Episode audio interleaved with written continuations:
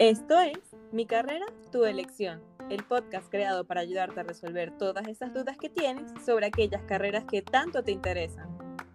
Un espacio donde conversaremos con profesionales de diferentes áreas sobre sus experiencias durante la carrera. Junto a ellos buscaremos desmentir todos esos mitos y tabús que quizás no habías escuchado hasta ahora. Hola, hola y bienvenidos a un nuevo episodio de Mi carrera, tu elección. El día de hoy estamos entrevistando a la licenciada Catherine Mansur. Bueno, yo les voy a hablar un poquito más acerca de la trayectoria de Catherine. Ella es licenciada en marketing, tiene un máster en comunicación organizacional y un MBA en marketing.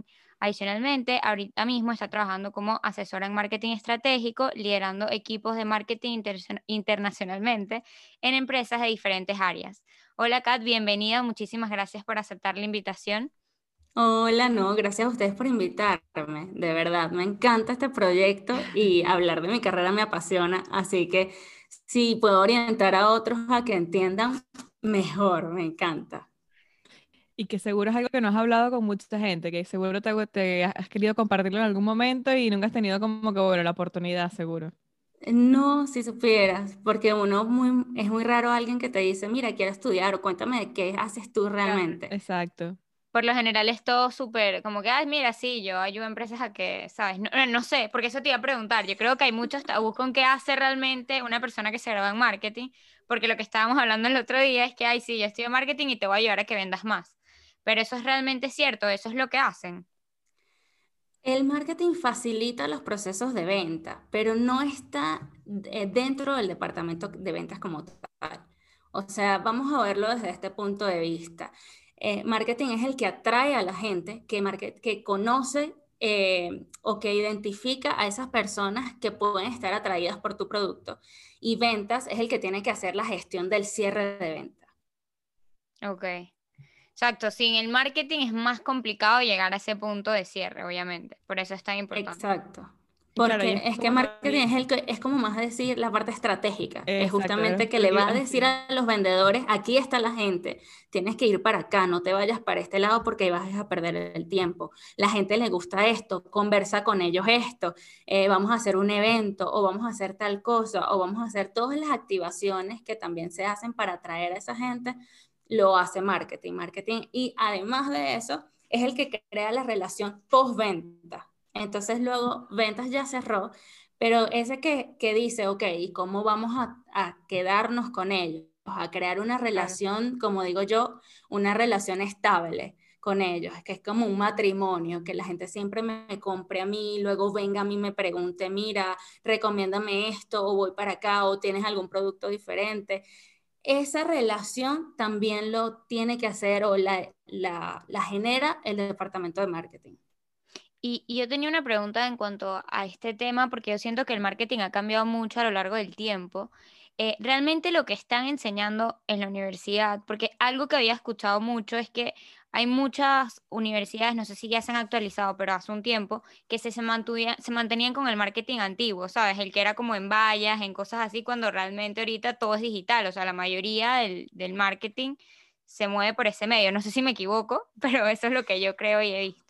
Sí, o sea, bueno, no podemos decir que el marketing es netamente digital, yo estoy en contra de eso, porque también el marketing tiene, tiene muchas áreas y mucha gente no está solo todo el día en la parte digital. Por ejemplo, si hacemos un evento, lo publicitamos por la, la, parte digital, pero la logística del evento, las estrategias que vamos a hacer ahí no tienen nada que ver con marketing digital. Y si yo no tengo unas estrategias de, por ejemplo, de creación de eventos y de que la gente se, se estimule dentro del evento, entonces también no sirve. Entonces esas personas que solo se especializan en marketing digital y no estudian marketing como un todo, se les complica a la hora de salirse de lo digital y irse a la parte real.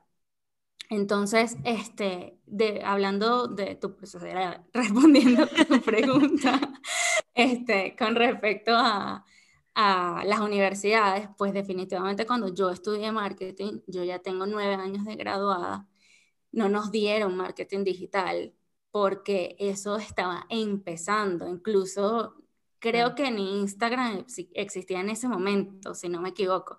Entonces, sí, Instagram acaba de cumplir 10 años ahorita. O sea, Instagram tenía un año cuando me gradué. O sea, ni siquiera cuando empecé a estudiar. Cuando empecé a estudiar no existía Instagram. Entonces, evidentemente nadie sabía ni le prestaba atención a eso. Las redes sociales se veía como que un factor donde la gente echaba bromas, jugaba, solamente porque Facebook, acuérdate que todo antes era puros jueguitos de la, de la granja, no sé qué.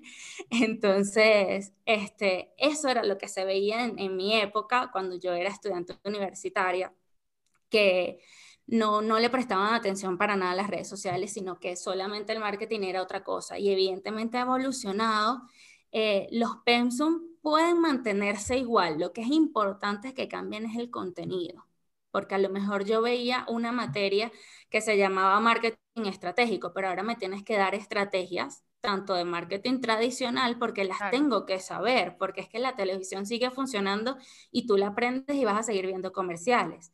Entonces, este, tienes que saber, si una empresa te dice quiero estar en la radio, por ejemplo, tienes que saber cómo escribir una cuña o cuáles son las estrategias. Entonces, eh, tienes que explicarme de, un poco de todo. Bueno, creo que sí metería materias de marketing digital, pero lo importante es que el contenido esté actualizado. Incluso eso pasa mucho con los libros, eh, de que hoy en día, eh, por ejemplo, los libros que yo empecé a leer en ese entonces, los mismos autores ya hoy en día han sacado otros muy diferentes.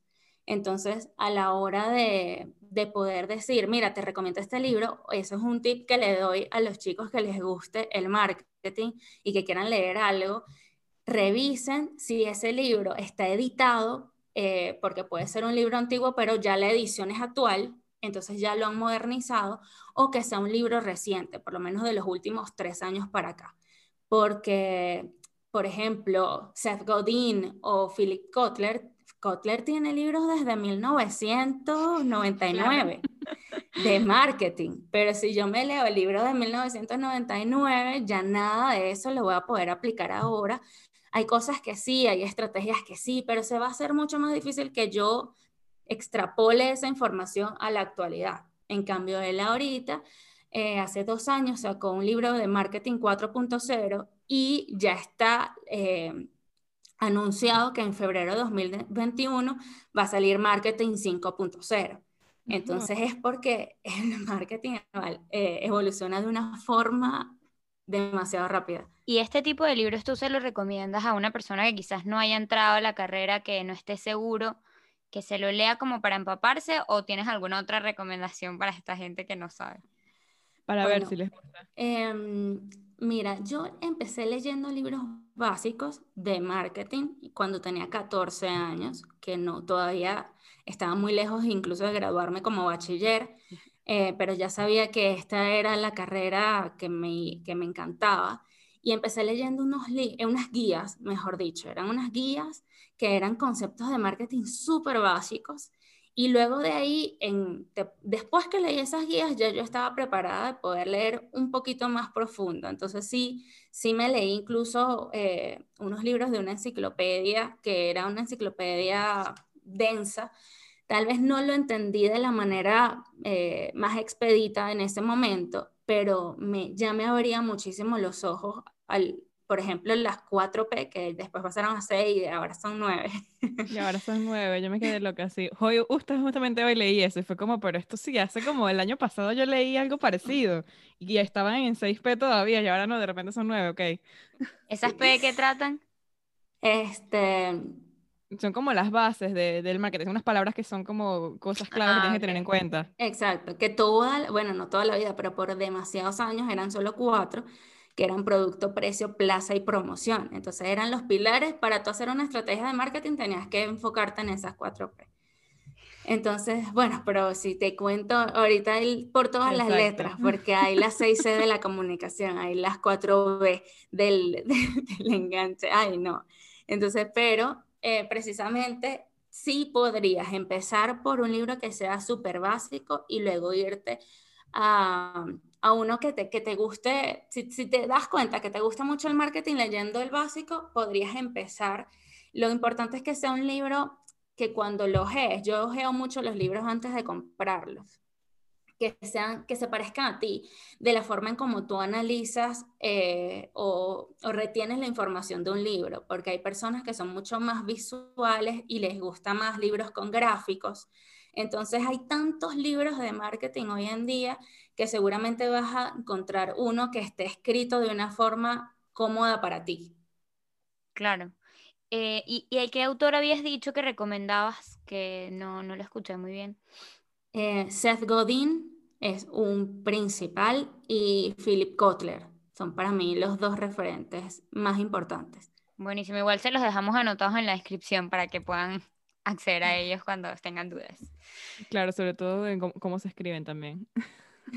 Perfecto. Y, y, una pregunta, ¿qué te hubiera gustado saber antes de entrar en la carrera? ¿Qué me hubiese gustado? Bueno, aunque en realidad nos tienes que contar un poco de cómo fue que entraste a la carrera, porque no fue sí, de, de, casualidad. Antes de decirnos como qué te gustaba saber, porque realmente sabías ya bastante sobre la carrera, creo yo. Si empezaste a leer desde los 14, sí. ¿cómo, ¿cómo fue exacto ese proceso de, de, entrar a la carrera, de escogerla y qué, qué, qué, digamos, qué imagen tenías sobre la carrera? Mira, eh, te, te, voy a hacer una anécdota rapidita, la voy a tratar de resumir. Yo cuando, cuando tenía 13 años, eh, como mi mamá era maestra, las amigas de ella siempre me preguntaban, ¿qué quieres estudiar? ¿Qué quieres estudiar? Ya tienes que ir pensando. Y yo decía, Dios mío, ya tengo que ir pensando, pero si yo tengo 13. Y entonces dije, bueno, yo me voy a tomar todo este año escolar para ver si pienso algo. Total, que yo dije, yo quiero estudiar psicología. Y entonces me fui al departamento de orientación. Incluso me acordé mucho porque en estos días hablaron con una psicóloga y me acordé de esa anécdota. Entonces me fui al departamento de orientación de mi colegio, que estaba dirigido por dos psicólogas, y yo les pregunté que qué hacía una psicóloga. Y ellas me respondieron, bueno, solamente para esa época, te estoy hablando hace muchos años, me dijeron que el psicólogo solo tenía dos ramas, que hoy en día ya no es así pero este, me dijeron, o eres orientador en, el, en un colegio como somos nosotras, o eres un psicólogo clínico que hablas con las personas y las escuchas en un sofá. Y yo dije, pero es que a mí no me gusta eso. Entonces, no me gusta ninguna de las dos cosas que me están diciendo.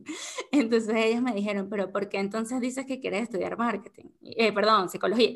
Entonces yo les dije, bueno, porque es que yo quiero saber por qué la gente piensa como piensa, hace lo que hace, actúa como actúa o de repente compra algo y con por qué le gustó. Entonces ellas, marketing todavía era una carrera que no se conocía y ellas me dijeron, bueno, definitivamente psicología no es, pero no sé qué sí será. Entonces, me dijeron, con el tiempo ya te vas a ir como que yendo hacia un lado que tú veas como que, que sea más orientado. Ya, bueno, qué chévere. Es inconsciente, total, inconscientemente tú estás describiendo marketing, pues, literal.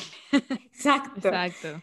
Entonces, este, luego me puse a hablar con mi papá, que no sabía en esas vacaciones de que pasé de octavo a noveno grado, y mi papá siempre tuvo muchísimos libros de todo lo que tenía que ver con, con ciencias sociales en mi casa, que yo nunca les había prestado atención a ni un solo libro de eso.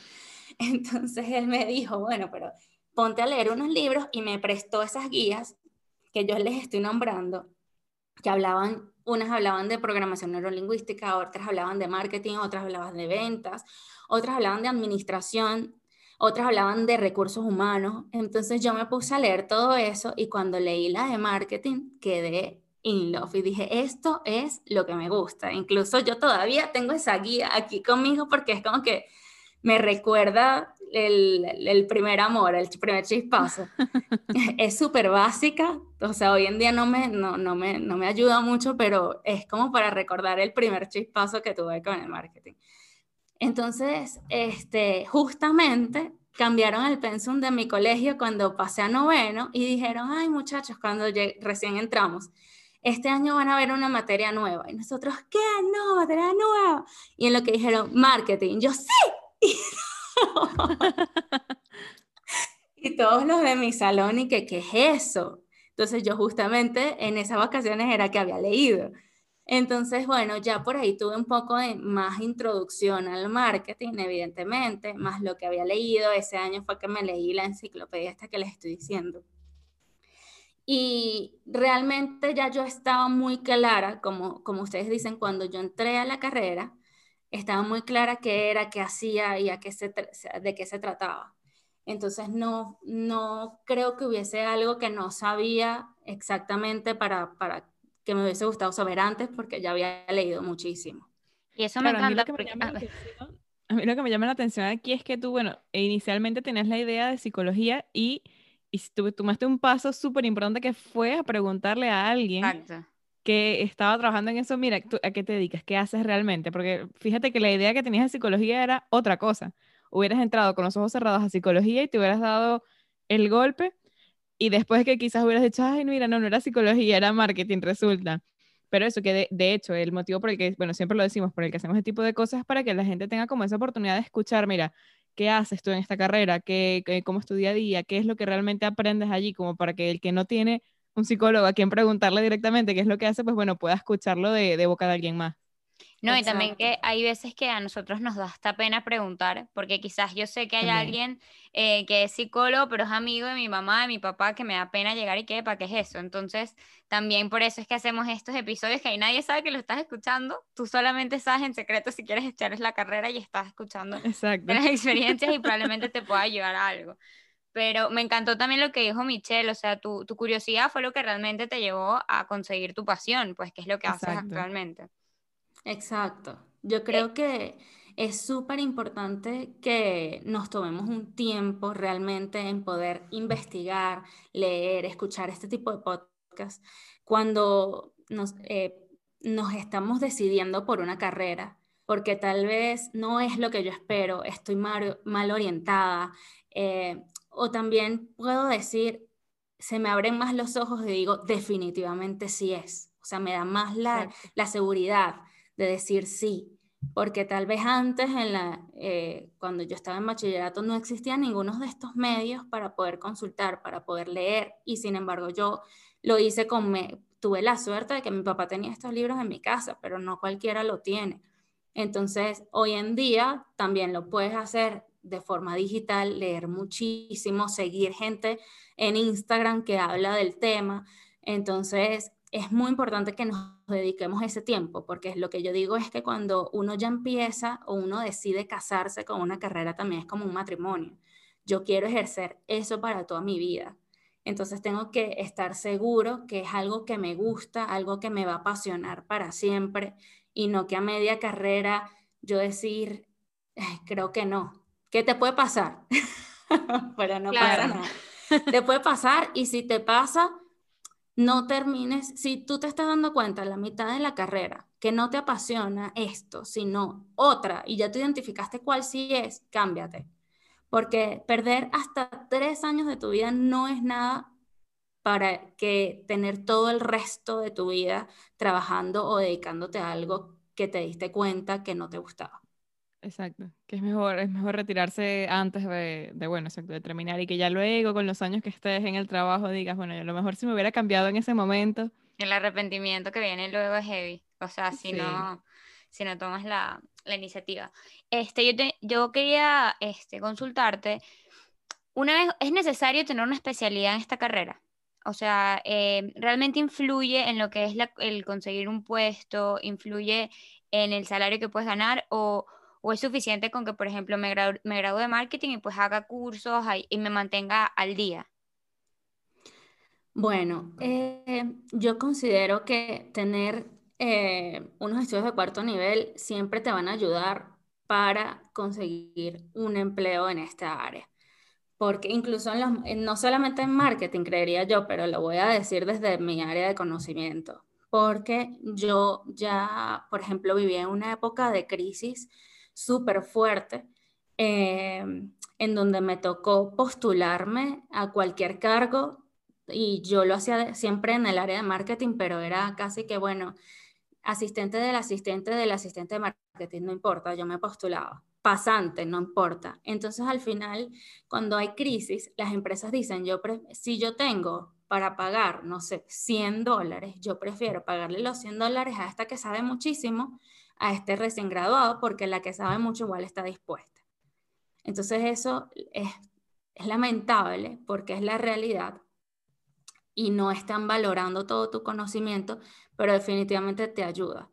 Eh, por otro lado, el marketing ha evolucionado tanto, perdón, ha evolucionado tanto que este, uno tiene que mantenerse actualizado, porque si tú hiciste un máster y te graduaste hace siete años del máster, probablemente ahorita estás desactualizado. Entonces no es una carrera de que ese máster te va a acompañar para toda tu vida.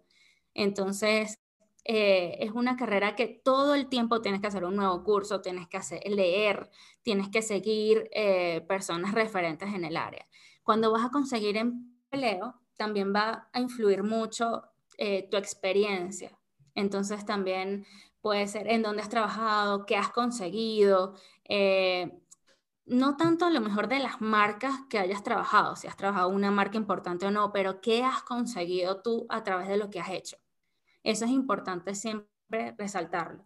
¿Y en marketing es necesario tener como un portafolio con tus trabajos y eso o no funciona así como en diseño y estas carreras?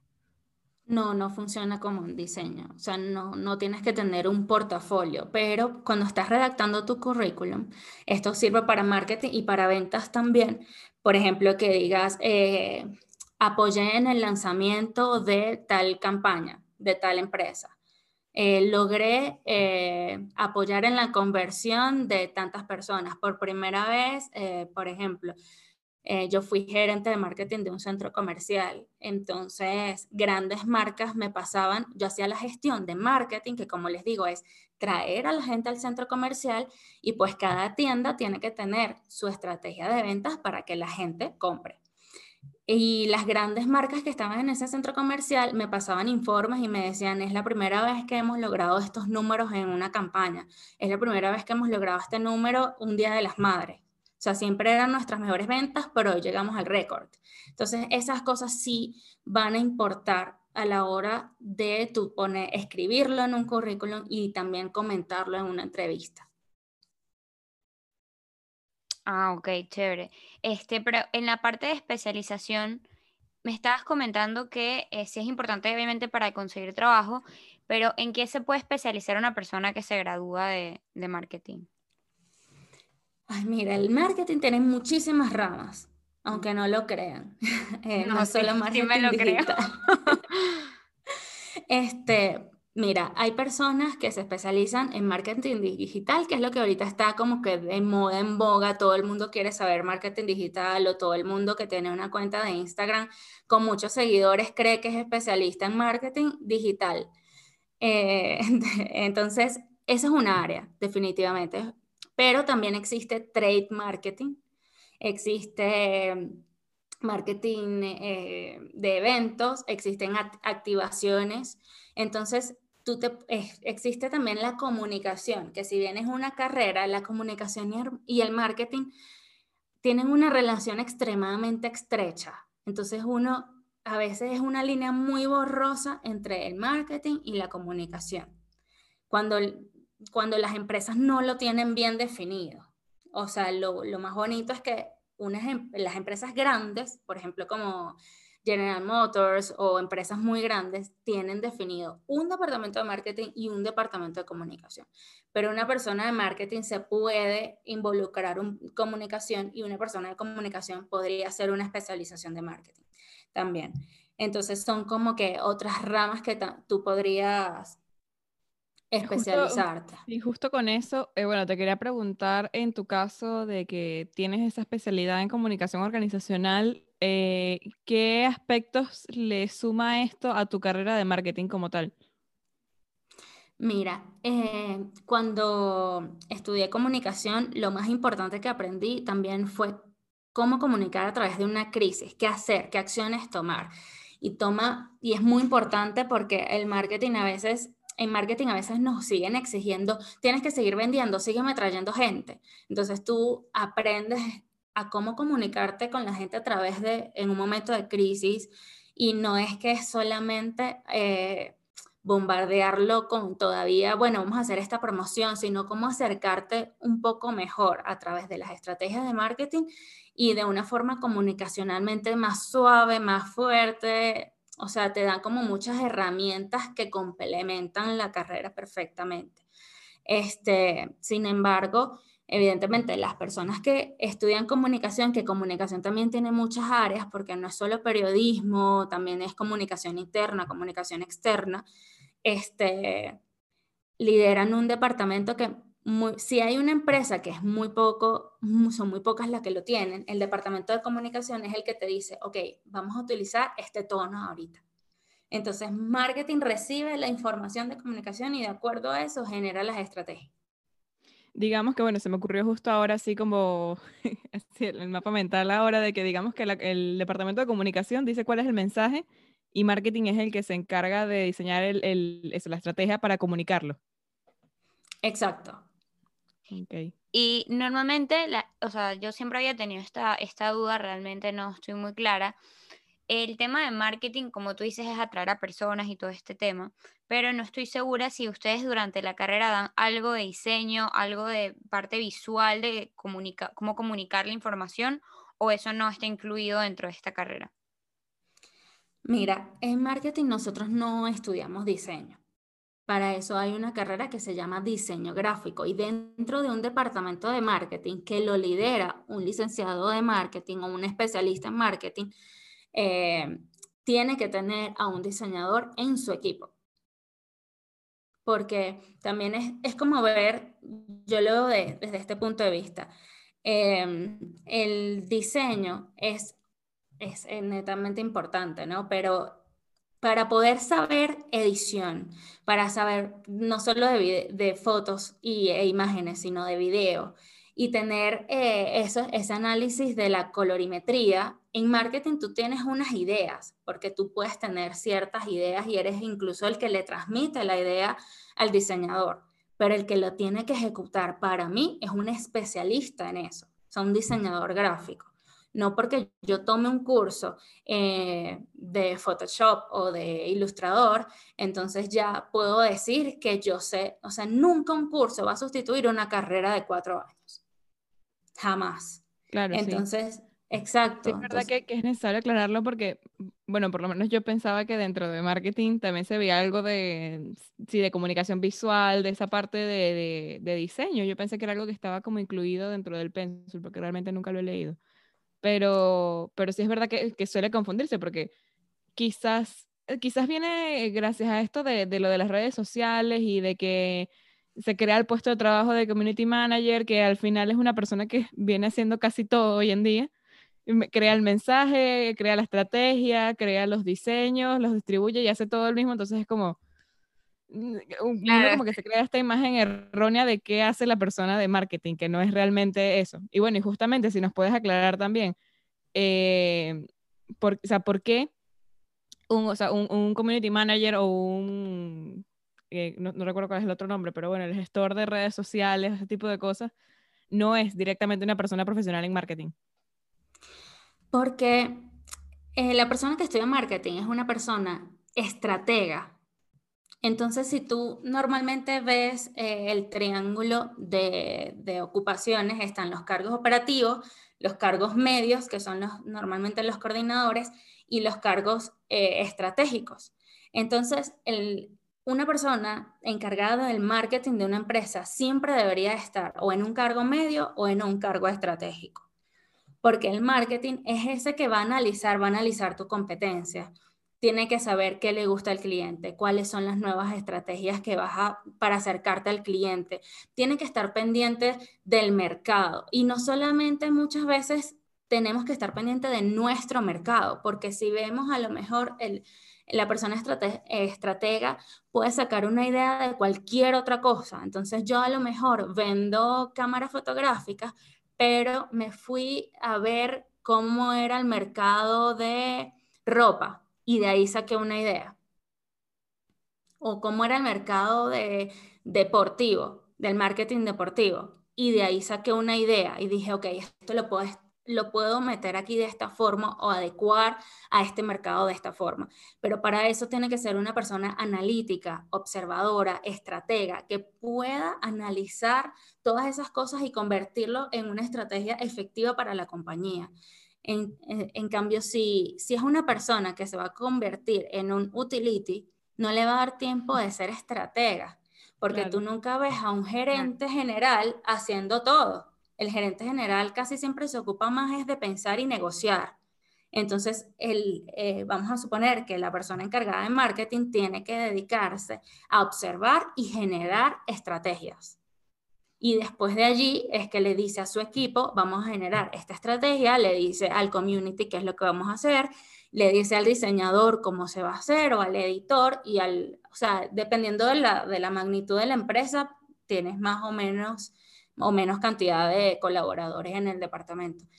Pero siempre va a ser de esa forma, es como un macro, es como cuando... Exacto es como decirte, mira, yo quiero armar un concierto y tengas a la misma persona en la, en la consola de sonido poniendo los micrófonos de baterista, de guitarrista, cada quien tiene que tener una, para que todo sea armonioso, tiene que haber un baterista, un guitarrista, un bajista, para que todo suene bien. Pero si tú quieres que una sola persona haga todo, va a ser un desastre de concierto, porque uh, mientras suena esto, esto no va a funcionar bien, mientras suena, pero es que él sabe tocar guitarra y sabe tocar batería, sí, pero no lo puede hacer en simultáneo. Entonces es lo mismo con esto, o sea, no sabía qué ejemplo. Me encantó, me encantó el ejemplo, en verdad tiene full sentido lo que estás diciendo. tipo, me lo imaginé todo al mismo tiempo, imaginé el concierto terminado en fracaso. Dije. Claro, al final esto, lo que queremos decir entonces es que, que eso, esta figura de community manager viene siendo un peón o un, un papel nada más dentro de todo lo que lleva un departamento realmente de marketing. Exacto, porque también la experiencia va a traer va a traer muchas cosas. Cuando tú te dedicas a hacer community, tú sabes estrategias de marketing digital. Entonces ya tú sabes qué le gusta a la gente, qué, qué contenido compartir para traer más engagement. Eh, entonces tú estás dentro de tu área de conocimiento, pero tu área de conocimiento está hasta ahí. No me vas a, a crear una estrategia de campañas anuales de marketing online, offline, porque no tienes la experiencia para eso. Entonces es como que cada quien tiene una figura importante, pero tiene que especializarse justo en el área que sabe. Y si una sola persona se pone a hacer todo, bueno, ya sabemos. Es que mucha barca, poco aprieta. Así es. ¿Y, ¿Y, tú qué recomiendas? Que porque, o sea, tengo entendido que también como en la estrategia esta, eh, si estudias marketing, pues también tú puedes ejercer por tu cuenta o también puedes trabajar como para empresas grandes, como estabas mencionando anteriormente. Entonces, ¿qué, qué, qué sugieres tú en base a tu experiencia? ¿Qué es más recomendable como que buscar trabajo en una empresa como tal, en una empresa grande, que sepas que tiene tus departamentos como estabas mencionando, o tú encargarte o dar asesorías, que creo que eso es lo que estás haciendo ahora, a supongo que a diferentes empresas. Bueno, yo también trabajo para una agencia, yo, yo coordino el club de running de Adidas Ecuador. Ah, ok, buenísimo. Sí, y aparte de eso, pues a, veces doy asesorías y ayudo a empresas a hacer su plan de marketing estratégico o a emprendedores. Pero eso va a depender de lo que tú quieres para la vida. Por ejemplo, hay personas más arriesgadas que entonces eh, les gusta salir a buscar clientes que tienen también este don de ventas y tú fácilmente puedes ser un asesor, incluso porque muchos emprendedores o muchas pymes no tienen todavía el presupuesto para tener un departamento. Entonces buscan muchas veces las asesorías, que tú le hagas un plan y ellos sean quien quien lo ejecuta. Pero también este, es verdad que una muy bonita experiencia es liderar un departamento de marketing de una empresa grande que a lo mejor a nivel nacional tengas que hacer activaciones en, en simultáneo o lanzamientos. Yo, por ejemplo, fui la encargada hace muchísimos años, ya se van a dar cuenta cuando, cuando les diga que de, este, del, lanzamiento, del evento de lanzamiento del Samsung S3 para Latinoamérica. o sea, el S3, te estoy hablando. Wow, sí. Pero fue una experiencia súper linda porque yo lideraba el departamento de marketing entonces, de esa empresa, entonces, este, no era de Samsung, era de otra empresa que era de electrodomésticos y en nuestra tienda hicimos el lanzamiento. Este, pero eh, es muy lindo que eso ocurra eh, porque te da una experiencia inigualable, incluso para poder asesorar después a empresas más pequeñas o empresas medianas o incluso grandes, ya tú tienes la experiencia de haber vivido eso. Porque si de una vez te gradúas, empiezas a dar asesorías, te vas a dar como más golpes, porque vas a, a vivir un poco más el ensayo-error, ensayo-error, no dentro de una empresa más estructurada, sino que por ti solo y es más difícil. Yo recomendaría que primero empieces en una empresa para aprender un poco más este, cómo se hacen los planes en la vida real, porque hay muchas cosas que no nos enseñan en la universidad. Creo que eso pasa hasta en las mejores carreras. Sí, sí, sí, eso sí es verdad. Entonces hay muchas cosas que, no, que no vas a saber cómo presentarlas. Claro. Entonces ya entrando en una empresa, este, incluso tus primeros empleos evidentemente van a ser como asesor, asiste, eh, perdón, asesor no, asistente, este, como asistente de marketing. Entonces, este, pero te vas a, vas a ir viendo cómo se maneja el marketing en la empresa, cómo presentar de repente una propuesta.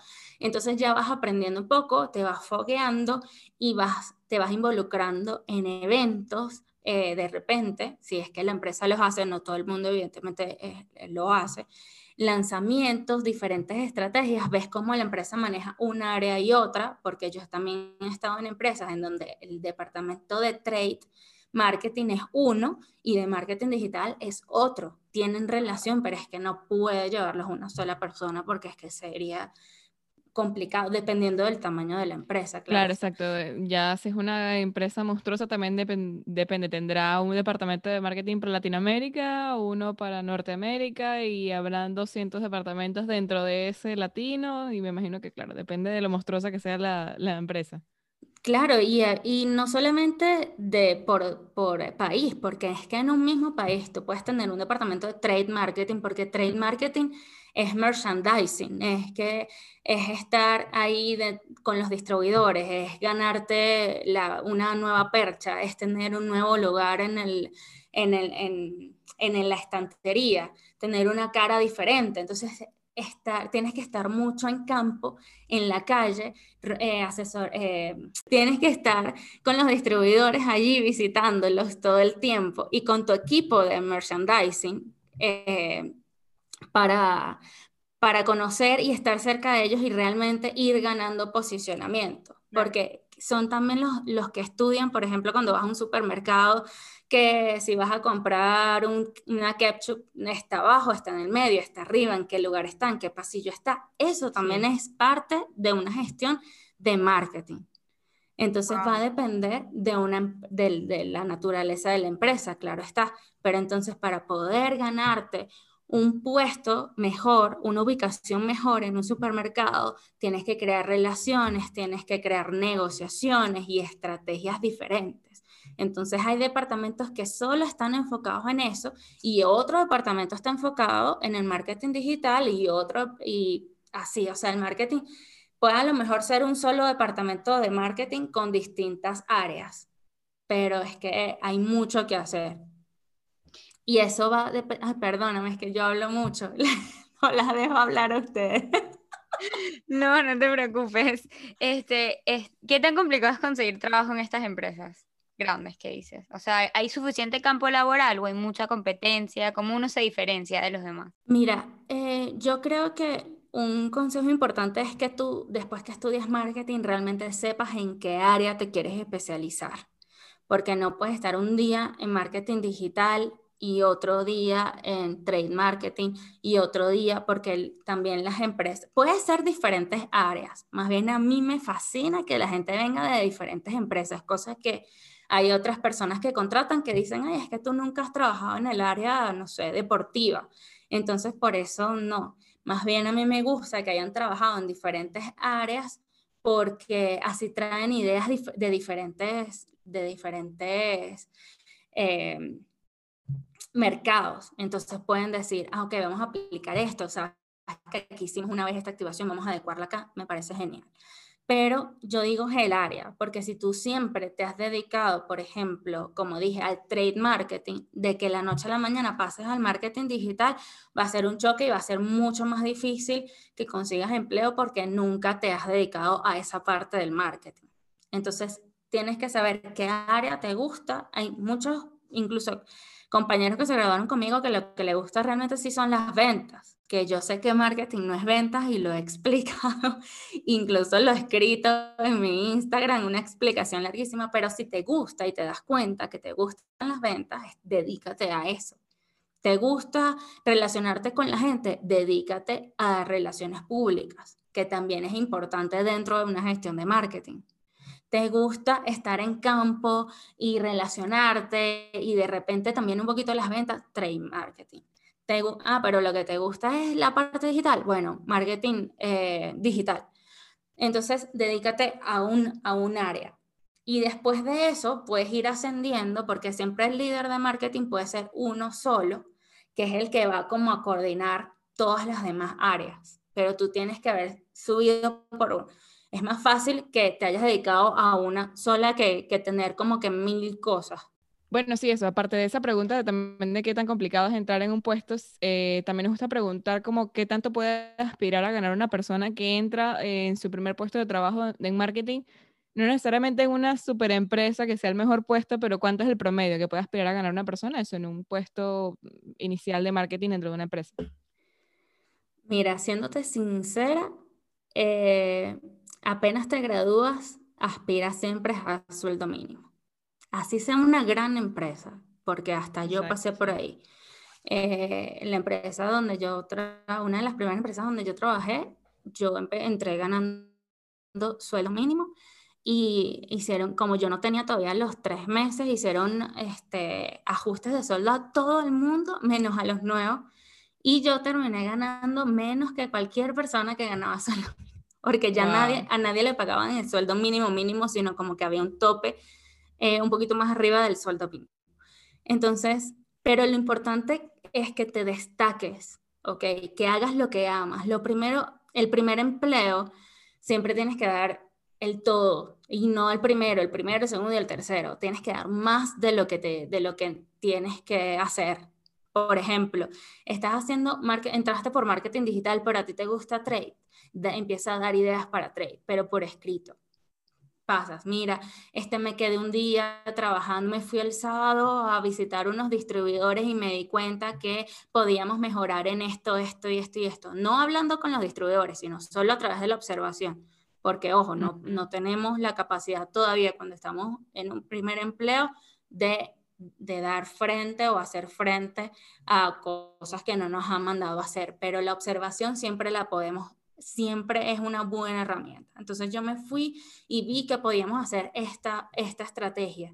O yo me fui, yo por ejemplo, lo que hacía era irme a la, yo no estaba directamente en la tienda y yo después que salía del trabajo me iba a la tienda casi todos los días.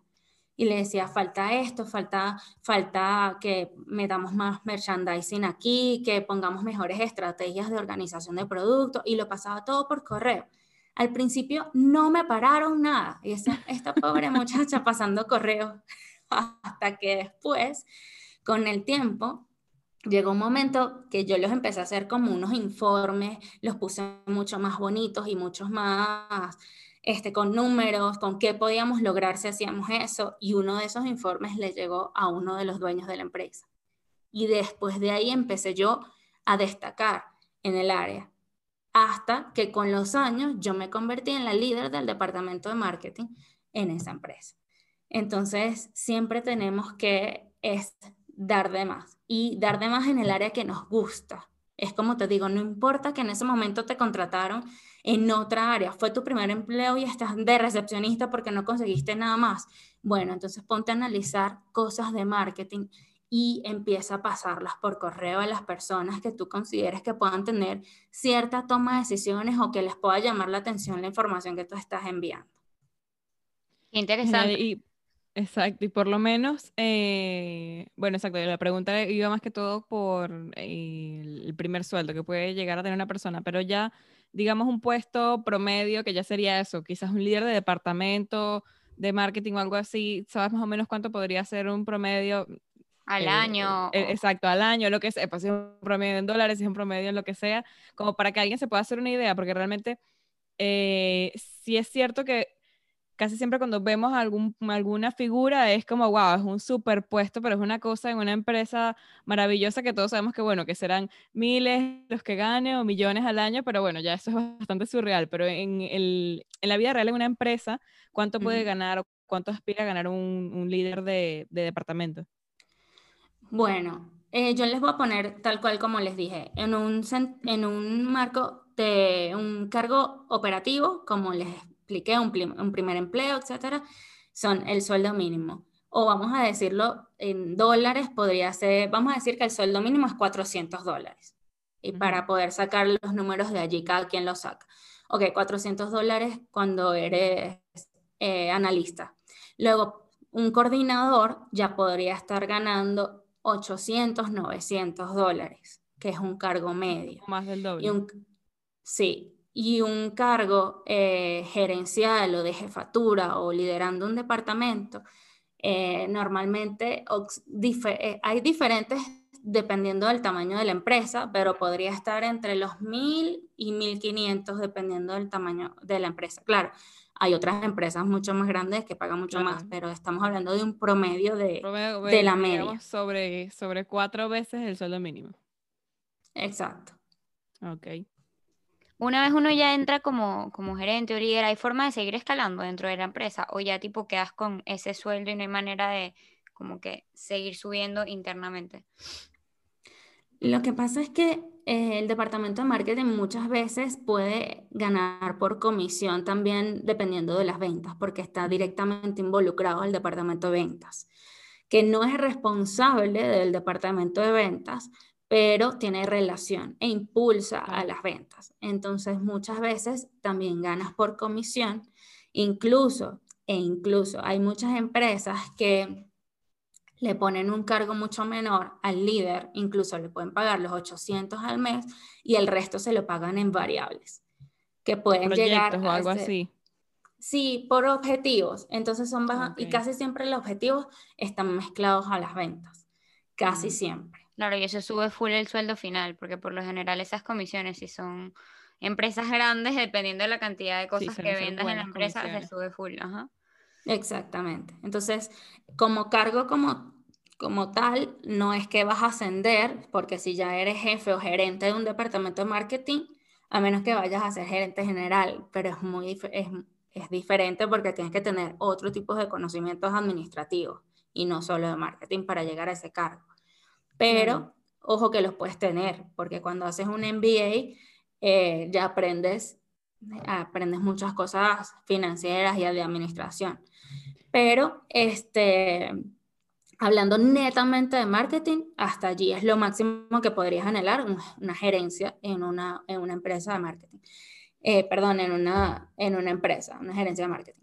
También puedes montar tu propia agencia, entonces te haces un grupo de profesionales, entonces ya tienes a alguien de comunicación, alguien que es un community y tienes muchos especialistas y pues así también puedes tener muchos clientes que le ofreces diferentes áreas. Hay muchas empresas grandes que hoy en día ya no tienen un departamento de marketing, sino que todos a través de agencias. Claro, sí, exacto. Agencias terceras que, subcontratan, es cierto. Les sale mucho más económico tercerizar porque la agencia es, lo que es, son, es la que tiene todos los profesionales y le, y le cobra por proyecto mucho más económico que lo que le saldría pagarle a cada uno el sueldo del que estábamos hablando. Claro, que mantener todo el departamento siempre ahí todo el año funcionando, exacto. Sí, eso es cierto. Y bueno, lo que comentabas de, de escalar, supongo que también depende mucho, digamos, bueno, no puedes aspirar a entrar a un puesto gerencial si por lo menos eso, sí, al menos si no tienes el, el MBA, no vas a llegar allí si no tienes por lo menos una X cantidad de años de experiencia, porque quizás es eso, no tienes el, no tienes el título como para un, título gerencial, por decirlo así, pero a lo mejor tienes 10, 15 años en la empresa y sabes cómo se maneja todo y bueno, quizás terminas escalando no por el título que tienes, sino por, bueno, por la experiencia, que es al final siempre sí, siempre es una forma de escalar en, en, en cualquier área. Claro, exactamente. O sea, siempre la experiencia es súper importante pero eh, en un departamento de marketing lo que es importante es que siempre tengas ideas nuevas e ideas frescas. Porque cuando cambian a un líder de marketing, normalmente es porque ya tienes tres años estancados con las mismas ideas o haciendo el mismo tipo de cosas. Y esta es una carrera que es extremadamente creativa. Entonces, por eso también, por ejemplo, yo estoy en contra de las empresas que trabajé en algunas. Eh, que te dicen, eres del departamento de marketing, sí, tienes bloqueado Google, tienes bloqueado todo, no puedes entrar en ninguna página y trabajas en, esta, en esta empresa de 8 de la mañana hasta las, no sé, 6, 7 de la noche que uno termine de trabajar. Entonces, yo no veo la luz exterior no veo la ni la luz del sol. a bloqueos creativos heavy, heavy, heavy. Exacto. Entonces, ¿qué le puedes pedir a un departamento de marketing? Dios mío, sí. El departamento de marketing. Creo que lo había escuchado.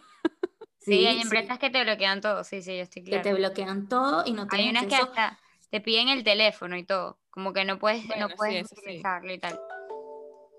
Bueno, por suerte no me ha tocado lo del celular, pero sí con que no puedo navegar en Google, no puedo y tú dices, bueno, pero ¿de dónde saco ideas si estoy todo el día encerrado en esta oficina de paso? Cuando salgo me voy a mi casa. Este, entonces, o me dejas salir a pasear para que airear o me dejas aunque sea ver las otras páginas y ver qué está haciendo la gente y ver las redes sociales. Pero un departamento de marketing no puede estar sesgado a la creatividad, porque entonces justamente después dicen, bueno, pero es que ella más nunca trajo una idea nueva. Claro, la tienes como, como encarcelada esa pobre gente. nunca Me, me, ha encantado todo lo que nos has comentado porque es una realidad que yo creo que muchas personas no saben que pueden llegar a vivir.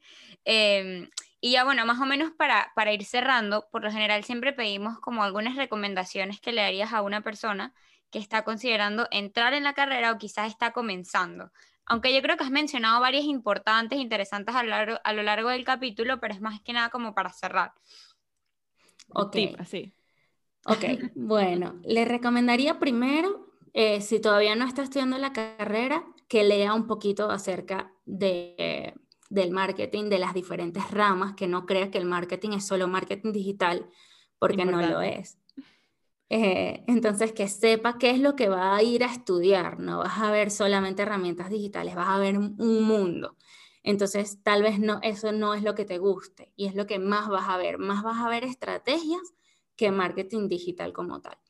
Eh, por otro lado, este, algo importante es que la gente, bueno, que sepas también que puedes desarrollarte en muchísimas áreas, incluso aunque marketing no es ventas, te va a ayudar mucho si tú quieres dedicarte a las ventas. Y mucha gente le gusta dedicarse luego a las ventas porque es uno de los departamentos que más gana porque es casi que todo por comisión. Este, sepas que es una línea muy borrosa entre marketing y diseño, entre marketing y comunicación. Marketing, como es una carrera, vamos a decir que es relativamente nueva, por decirlo así, aunque ya tiene tal vez una o dos décadas, es muy poco eh, comparado con otras, con biología, con, incluso con la misma psicología. Eh, por eso es que tiene tantas matices y tantas, tantas cosas borrosas, porque todavía no se ha determinado qué es y qué no es pero o que hasta dónde hace un marketero, hasta dónde hace un vendedor, hasta dónde hace, por ejemplo, hay lugares que culturalmente, lo digo también por experiencia, confunden marketing con ventas, pero total. Incluso no hay carreras de marketing, sino de administración, mención marketing. Y es muy diferente lo que vas a ver ahí.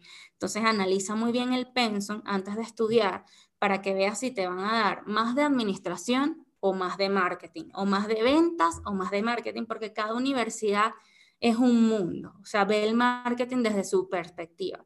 Entonces, leyendo el pensum, ya vas a poder tener una orientación a ver si eso es realmente por donde tú te quieres ir o si no buscas el pensum de otra universidad, que por suerte hay muchas ahorita online y no solamente tienes que, que estar allí o tiene que ser la universidad de tu, de tu ciudad o de tu estado para poder estudiar la carrera. Claro. Pues estupendo, Katherine. Me encanta de verdad todas las recomendaciones que han dado y bastante importante eso de, de revisar el pensum y estar seguro de que la carrera es la carrera que estás buscando, porque es muy cierto que eso, que marketing puede estar muy camuflada entre otras materias, entre otras, entre otras carreras. Y pues nada, pues muchas gracias Catherine por habernos acompañado entonces en este episodio, gracias por todas las recomendaciones y bueno, por tu tiempo. Espero entonces que, bueno, que quizás nos acompañes en otro episodio más adelante. No, claro que sí, me encantó, me encantó conversar con ustedes, aunque como yo digo, casi no les dejé hablar. Eso es normal, no pasa siempre. Esa es la idea, esa es la idea. Realmente el punto de la entrevista es que hablen ustedes. Así que... Me encantó, me encantó porque al final es una entrevista que, que uno puede hablar desde su pasión que, y poderle explicar a los demás un poquito y abrirle los ojos un poquito eh, a las nuevas generaciones que vienen y que realmente estudien algo que sea su pasión. No, sea, no estudien por moda, no estudien porque esto es lo que es la tendencia ahorita, porque es que el marketing digital está volviendo loco a todos. Entonces, no estudien solamente por, por moda, estudien algo que sea su pasión y porque va a ser como un matrimonio, o sea, eso lo van a tener con ustedes para toda su vida y que mejor que sea lo que ustedes realmente se dieron cuenta que es lo que les gusta.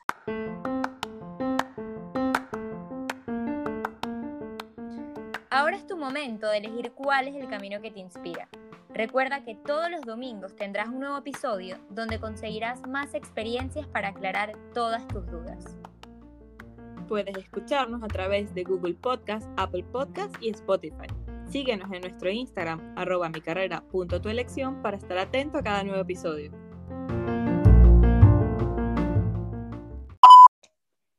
Ya, ya, ya empecé. ¿Ya? Ya. Ok.